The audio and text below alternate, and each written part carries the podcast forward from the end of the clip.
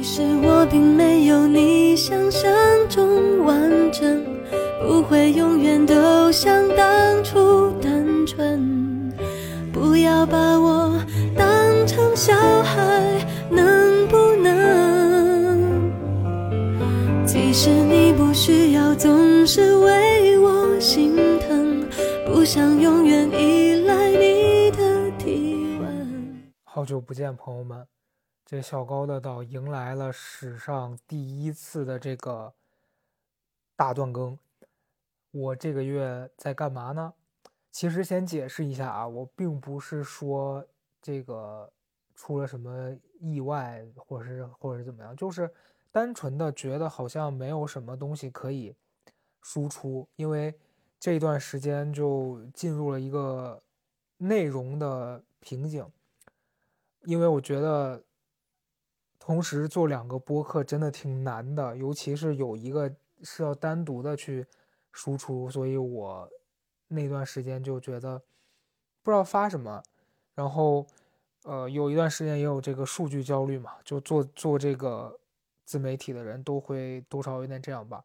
看到自己的这个播放量可能跟高贵的比起来会差一点，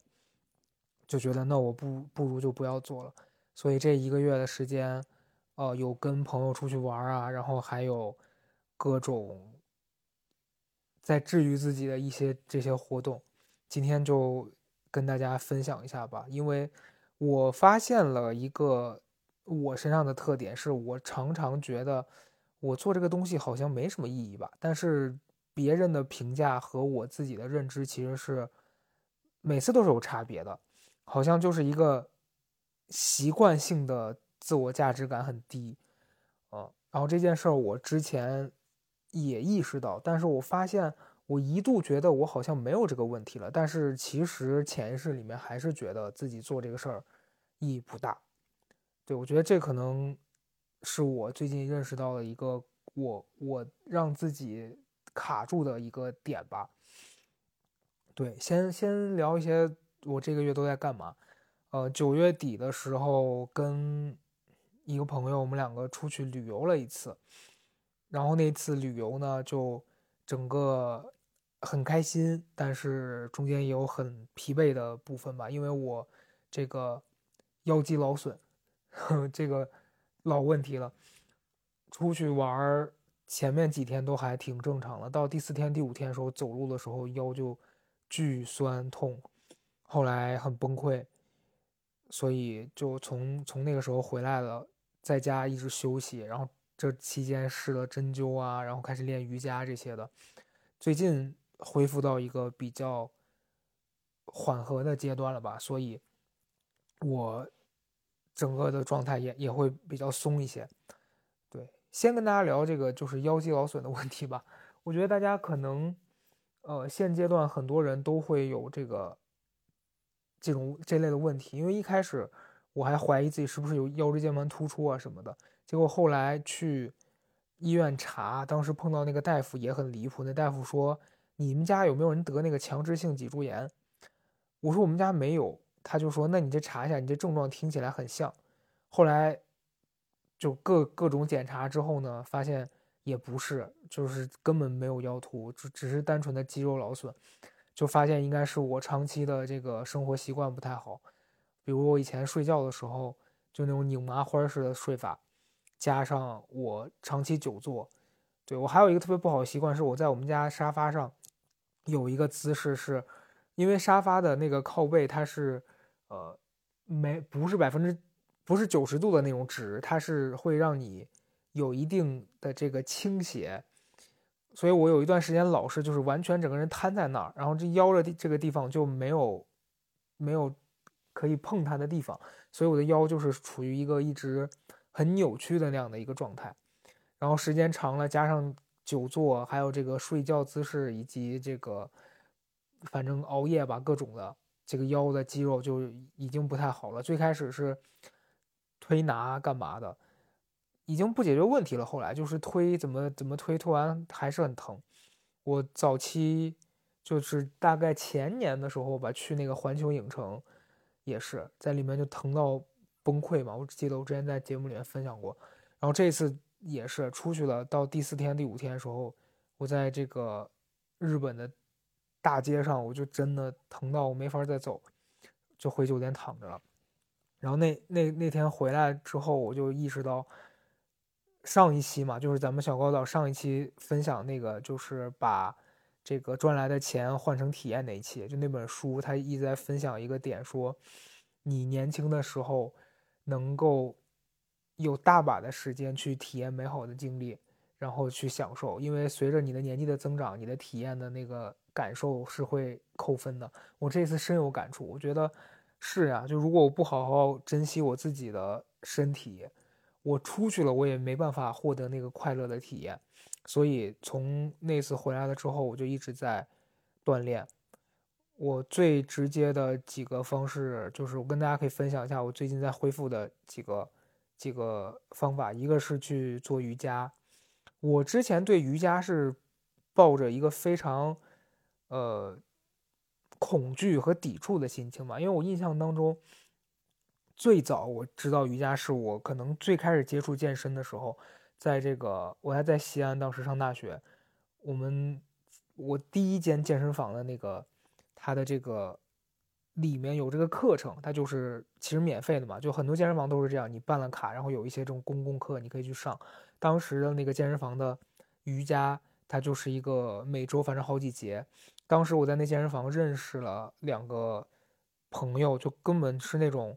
以前不熟，但是通过健身认识的。然后那个男孩他，哎呀，反正这是个很悲伤的故事。这男生比我大概可能大个一两岁吧。完事儿呢，在我当时看来，他就是一个很厉害，然后在我眼里面过着很成功的这个生活的人啊。就是首先他原来特别胖，他。我们俩认识的契机就是他当时鼓励我，因为我在那边练，可能练的也不标准，老做有氧。他过来跟我说：“你不能老练有氧，因为有氧特别容易反弹，而且它就是也没有那么好的效果，你还是得练一些器械。”然后我们我们俩一来二去的聊天就认识了。他跟我说，他最开始的时候得有两百三四十斤吧，反正很胖。后来他花了。几个月的时间吧，就是每天在健身房泡着，大概一天能练五六个小时这样。后来他就练的身材很很好，就是那种你一眼望过去在健身的那种人。但是他当时还练瑜伽，他跟我说这个东西特别好。可是那时候我是一个对健身知识完全缺乏的人，再一个我又。很恐惧，你知道，就是你越僵硬，你就越不愿意去做这种比较柔软性的这种这种运动，你会觉得很痛苦啊。那你你就这个越僵硬越难受嘛。所以我记得我那时候跟他去体验过一次，我根本就做不到那些动作，而且当时年纪小吧，当时才二十三四岁，所以你本能的会对这种让你不舒服的事情是很抗拒的，就你不知道这件事儿能。当时的心态就是我干嘛要受罪去干这个事儿呢？对吧？他又不快乐，完事儿就体验了那一次，我就再没上过了。我说刚说这个故事悲伤，就是因为那个男生后来，呃，他对健身就是有很强的执念嘛，他希望自己的身材是那种完全完美的。结果就有一天突然他就不去健身房了，因为原来是我每次去他都在，然后有一天他突然不在了。后来时隔一年，我听我的一个朋友讲说他去世了，好像说他是因为去打那种，呃，我记得朋友讲的是说打那个睾丸酮还是什么，就他为了让自己的那个身材线条更明显，练的效果更好，结果他打那个的时候出出现意外就就去世了，所以当时我我还挺震撼的，就是那是我第一次遭遇这么一个就是活生生的人。跟你有过接触，然后他突然离开了，所以我一直印象就对，就这个人在我脑子里面挥之不去。反正那段时间，对，这就是我最早对瑜伽的接触还有印象。然后后来，呃，再就是我可能一七一八年的时候，在北京这边去上那些综合训练的时候，他馆里面会有一些拉伸的课程，然后也是我觉得很痛苦。我之前就是理念一直是，我就只想要瘦。你什么柔不柔软的，这个拉伸到不到位的，我不 care。但这完全是一个非常错误的观念，在一种固化的那种认知里面，就觉得说我只要达到我一个目的行了，别的那些你告诉我这该怎么做，怎么是对的，我我不需要知道。就是原来老有这种想法，所以当时也是，嗯，一周可能训练个四五天，然后我完全不拉伸，每次上完课我就直接走，就这样。确实那个时候代谢什么也高，然后瘦起来也快，但就是身体就。长年累月的，你这样累积下来，它一定是会有些损伤的嘛？就你你不拉伸什么的，容易受伤。但那时候还是没去上瑜伽，然后直到后来我去这种上这种团课啊，什么超级猩猩这一类的，他有一些这种课，我去体验过一两回，然后逐渐开始觉得，哎，好像这个拉完之后挺舒服的，就是你你会觉得它没有那么痛苦了，它好像就是突然有一天你就觉得它。不是像以前那样子，像服刑在完成这个事儿了。呃，所以就是前面经历了这些，导致我这一次发现我腰出现问题之后，我觉得我应该去调整两个方面吧。一个是看看自己到底适合什么类型的运动，就是这件事儿，我也在呃之前分享那个看那个就是李欣的那本书。中医启蒙里面讲过，就是每个人的体质其实是有差别的。有些人可能他去练那种比较比较力量型的、比较就是向外发的这种的运动，他是会让他的身体越练越强的。但有些人他的体质可能就是那种比较偏向内的，所以其实应该练一些就是收的运动，比如说瑜伽，比如说那个中医里面的那个站桩啊、打坐这些的。我觉得可能我是属我我自我感觉啊，我应该是属于这种偏内收的，所以其实我之前一直那种拼命向外，然后也从来不去注重自己的身体这方面，对自己是有损伤的，所以导致了我这个长期以来有了这个肌肉劳损的问题。所以这次发作之后，我回来我就开始去观察自己的身体，然后我开始早晚拉伸。呃，然后每一天会，只要今天运动，那我就去做正常的运动，然后加一组这个核心的训练。如果今天我不运动，那我就单做这个核心的训练。因为我觉得好像以前老觉得运动很痛苦，然后干这些事是一种完成任务的心态。但我现在觉得它其实是一种投资，就是你对自己健康的投资。你越早的开始注重自己，然后你这个身体健康。然后你完全能感受好的体验的这个时间就变得更长，但如果你把它当成一个不值得重视，然后可以挥霍的这样的一个资源，它就会导致我前面讲到的那种，就是你你突然有一天身体，呃，就是之前身体一直跟你发出信号，你都没有去理会它，然后突然有一天，这个所有的问题都爆发在那一刻。对，所以通过这次这件事儿，我意识到，首先一个是，呃，要找适合自己的方式去锻炼，还有一个是，就在这个锻炼的过程当中，就你不要盯死了自己的那一个目标，你就不去听别人给的建议，可能有一些建议是对的。再一个就是多多的去打开自己，去尝试一些新的体验。我觉得这事儿是我近几年一直在尝试的事情，也包括我在。这个博客里面跟大家分享，我觉得就不要好像觉得自己的那个认知才是对的，然后别人给的一些想法建议，你你就听听都没听就直接拒绝，然后可能会导致你错过很多的这个机会和和有趣的体验吧。对，所以这是第一件事，就这段时间我其实是在进行一个恢复和重新构建生活方式的这么的一个过程，然后第二个。就是，呃，我我就觉觉得这段时间常常会觉得自己还是浪费了大量的时间在这个手机上面，因为有一天我就把手机放得远远的，然后我就去看书干嘛的，我发现我那一天就会有很多的收获，但是当我把这个手机放在手里的时候，我就是会进入一个无意识的刷的状态。然后今天中午看了一个那个呃视频博主的那个讲解嘛，他就说其实很简单的道理，就是你每天早上起来把最难的事情放在开始做，然后你完成了它之后，后面的那些就反倒是轻松了，就你可以去选择娱乐，或者是完成一些没那么重要的工作，就整体会变得越来越顺利。但如果一开始你把这些娱乐项目，比如你一睁眼就开始刷手机，那它只会让你越来越不想去做你应该做的事情，而且到最后会变成你完全没有精力，就是你今天一整天就会觉得浪费掉了。我觉得我过去的这一个月里面，除了恢复身体，大部分的时间还是就是比较失败的，是花在了这些无关紧要的事情上。然后经常你就会发现自己有一个动作习惯是。你就手就停不下来，其实你脑子已经很累了，但是你不停的在这个软件上面找找一些你想看到的东西，然后想要寻求这个刺激，但其实大部分时间你看到的都是你不会觉得说这个事情好有趣啊，好有用啊，对，所以我觉得，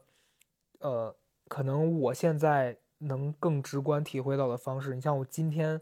就是我早上一睁眼起来，我先去坐在电脑跟前，把我今天要处理的两个重要的工作处理了。然后第三件事情就是，我就坐下来决定把这期播客录了。当然，我在录的开始，我觉得我好久没有一个人这样讲话，所以会有一点打磕绊，会有一些嘴跟不上我的脑子。但是我觉得，就是你带着这种痛苦，它其实也不算痛苦了，就是你带着这种不舒服去把它完成了。可能最终完成了之后，你的感受是会好的。但是如果你在开始做之前就被这种感觉打败，或者是你做着做着觉得哎呀不要录了，你还是会进入一种失落感，因为你就是被这种念头给裹挟着放弃了你想做的事情。所以我觉得，呃，其实结果什么样不重要，这个就回到开头我讲的那个自我评价感低的事情上了。就是自我评价感低，常常是因为你自己告诉自己你做这件事情不值得。然后你的感受是这个东西不会得到别人的认可，但其实你根本没有看到实际的情况是啥样的。就可能我这期节目录完，对于很多没听到节目的朋友来说，他们觉得，哎，你更新了，你讲了什么，我来听听看就已经不错了。可是我在录之前，我的想法是没有人要听，那我就完全扼杀了别人听到我录这期播客的机会。所以事实就是，你去做，做完。评价和结果交给别人，而不是你一开始给了自己一个这个无期徒刑，对吧？给他判了个死刑，然后这件事儿就扼杀在摇篮当中了。所以，我觉得自我评价感低是你自己没用一个正确的眼光看待你在做的事情，以及你过早的给了他一个没那么好的结果。那改变它和扭转它的一个方式就是，不要去提前预想这个结果是什么样的，你先把它做完。那这次如果不 OK 的，下次可能就会有提升，因为我发现人常常会忘掉自己在一件事情当中得到的这个正面的反馈，呃，因为就拿我做小高的岛来说，最早的一期单口的这个 solo 的音频被推荐，然后得到了很多的这个评论，也是我意料之外的。那。就为什么我会忘了那个东西？我做那个东西的心态和我在分享的那那一次的那个的整个人人的松弛感呢？所以我觉得是这样的，就是你只能不断的去做，然后从不断创造的新的这个体验当中获得新的经验，而不是想当然的觉得哎呀就就那样吧，反正没有人在意。对，这是第二个要分享的事儿。然后第三呢？哦，对了，就是我觉得还有一件事，也是我最近很开心的、很值得跟大家分享的，就是学会了游泳。这个之前在节目里面讲了讲了，就是跟朋友去游泳馆，然后他教了我个大概，然后我就发现那个朋友其实也是很好心，他当时跟我说，曾经他教人游泳是一定要纠正别人的那个呃每一个动作的细节，他才觉得这个人是对的。但是那次他看我能游了，他就觉得就要给你正面的鼓励。所以不必去死抠你的每一个动作。于是呢，我上周在这个游泳的过程当中就发生了一件事儿，是我最开始游泳也是为了这个腰啊什么这些，就是因为传说中他对这个腰椎啊什么各方面会很好，我就逐渐开始办了个卡去游泳干嘛的。上一周呢，我在我们家小区的这个健身房里面游泳，然后由于那一天是。这个健身房游泳池换水之后开始使用的第一天，所以那天那个水其实还挺凉的。但我已经去了，我衣服都换了，我就说那游一会儿吧。但是那天晚上可能因为大家都好多天没来了，一下子来了好多人在那个泳池里面，于是我就看到一个，就是一个一个场景是四条泳道，除了一条是这个呃潜水的，剩下三条都是水由浅到深的。那我太久没游了，我就说那在潜水的这个游吧比较安全。然后这个潜水道里面就有一个一个女性。她就跟我同用这一条，但是人家游得很好，她明显是学过更多的这个泳姿，然后他的这个速度啊，各方面都强过我好多倍，所以我跟他在同一条这个赛道里面的时候，我就会非常的紧张，就会想说，如如果我们两个在这个游泳的过程过程当中碰到了，我会不会我会不会影响到别人，然后以及是。他会不会因此而觉得我很碍事儿？就是脑子里面一瞬间有很多这个想法，就不想给别人添麻烦，但是就导致我本身那个不不快的泳速，在我的这个紧张之下就更乱，然后乱了之后呢，就容易呛水，呛水之后就更没法游了。所以那天我就处于一个非常慌乱的那样的一个一个状态当中吧。然后那天就很很有趣，是就人家就。叽里哗啦的就游过去了，然后我在那儿 慢慢的游，而且你知道我我一开始学蛙泳的时候，我的那个姿势完全不对，就正常是，我现在在小红书上跟一些游泳的那些教练啊什么的自学会了这个游泳，但在这之前我是手脚并用，就是看起来是能游，也不会沉下去，但是速度非常之慢，而且其实挺累的，因为你们想象一下，就你手脚一直都在同时的动。就是 很夸张，那根本就狗刨。所以那天，当人家用那种特别矫健的身姿从我面前一趟一趟游的时候，我每一趟心理压力都很大。我想说，我都看到那个人会游到对面等我，游到差不多到了，人家再游，人家也也也是想说不要跟我撞上。但他越这样，我心理压力就越大。所以到那天结束了，我就平常我都游一个小时，那天我大概游了半个小时吧，我就走了。就很扫兴，一个是水冷，一个是也觉得，哎，别别耽误人家会游的人了。反正整个人就非常负能量。于是呢，昨天早上我就在家想，说，哎，我能不能找到一个什么方法让我快速的学会这个游泳呢？我就在这个小红书上搜这个正确的蛙泳的姿势，然后看了几个视频。呃，他其实没有总结口诀，人家就是分步骤嘛。第一步，那个学这个如何换气，然后第二步学这个如何夹手，第三步蹬腿，然后这怎么就是结合起来。我看完之后呢，我就在自己心里面给自己编了一个顺序吧，大概就是先抬头，然后伸手，然后再夹腿，什么这样。就是昨天在练习的时候，就脑子里面是有一个这个流程的。然后我发现我昨天在去的时候，其实。那个泳池的人也不少，但是我就是说，没有那么关注其他人之后，我就能快速的进入到这个练习的状态里面。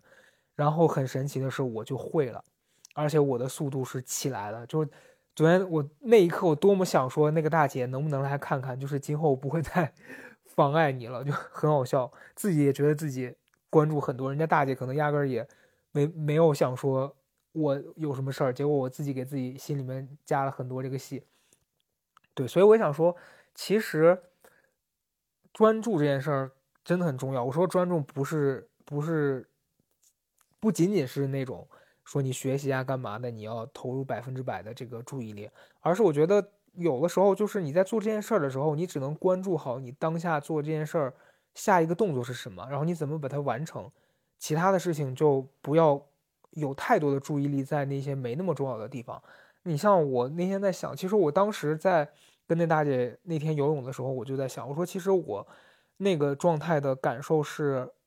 一种对我没有帮助的害怕。就是首先我害怕别人不呃，因为我这个行为不喜欢我，这就是老的那个思维了。但其实就问自己一句：他喜不喜欢你重要吗？好像没那么重要，他就是个陌生人。你们两个都花了钱来这个地方，所以你们都有权使用这个场馆，对吧？那就像有的有的人可能没那么注重卫生，有的人可能没那么好的那个习惯，他可能在蹬腿的时候，那水花还会四处飞溅到别人的脸上。但是，就你在尽可能的范围当中找到一个让自己舒服的方式就行了。那那大姐如果觉得这条道不合适，她可能要找一条适合她的甬道，对吧？但你像我，就所谓的自我认同感低的这个状态当中，我就觉得只有会游的人，只有游得好的人才配在这个里面。就这个本身是给自己一个限制，就那怎么办呢？你从你不好到好，本来就是需要一个过程。那大那大姐也不是生下来就游的那么好，所以我那天其实想到这些，可是当下你困在那个我要着急学会，我要着急的那个状态当中，然后越那样越反而达不到你想要的那个效果。所以通过这件事儿，我当时在想，我可能要给自己一个思路是。就我认识到我现在的这个问题在哪里，然后我就想解法嘛，就是想想我要怎么学得会，怎么能提高这个速度，然后以及我要在什么样的时间再来实践。那可能对于那天的我来说，就是我可能换一天人没那么多的时候，我再来练。等我练会了，这个就不是我的困扰了，就而不是说我非得在当下就得要跟那大姐拼个输赢，结果导导致的就是人家也很困惑，人想说这这人在干嘛？其次是我自己的。整个状态也也不好，对，所以很开心的还是我通过这一系列的这个反思之后，我还是学会了游泳。然后我觉得游泳本身它是一个很治愈的事情，就是你在那一个小时当中是可以不去想太多的不重要的事情，就是只把注意力专注在这一件事情上，然后那个专注带来的。感受是很快乐的。然后这件事儿也是我今天在看那个视频的时候，他在讲说，就是你去学习一件新的事情，然后它带来的那个多巴胺也会让你感到很快乐。所以就是，其实我最近也是这么认为的。你如果觉得自己生活很无聊，觉得自己卡在一个瓶颈的时候，你就应该让自己多去尝试一些以前没做过的事情，然后这些事情会以不同的方式和程度给你带来。新的体验和感受，然后这些新的东西的那个快乐是很明显的。然后我也觉得，其实好多人可能会被这个东西限制住，是因为你一想到要做一件新的事情，你觉得很困难，然后又会觉得说，哎，以我的这个自制力，可能我坚持不了多久。但是又怎么样呢？我觉得，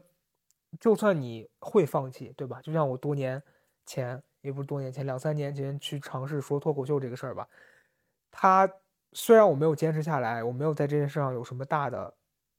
成就，但是我去做了这个事儿，然后这个事儿本身能让我获得一些阶段性的体验，我觉得也挺好的，对吧？有时候不需要给自己设立那么大的目标，就是我做一个事儿，我一定要在这件事上拿到什么样的成就，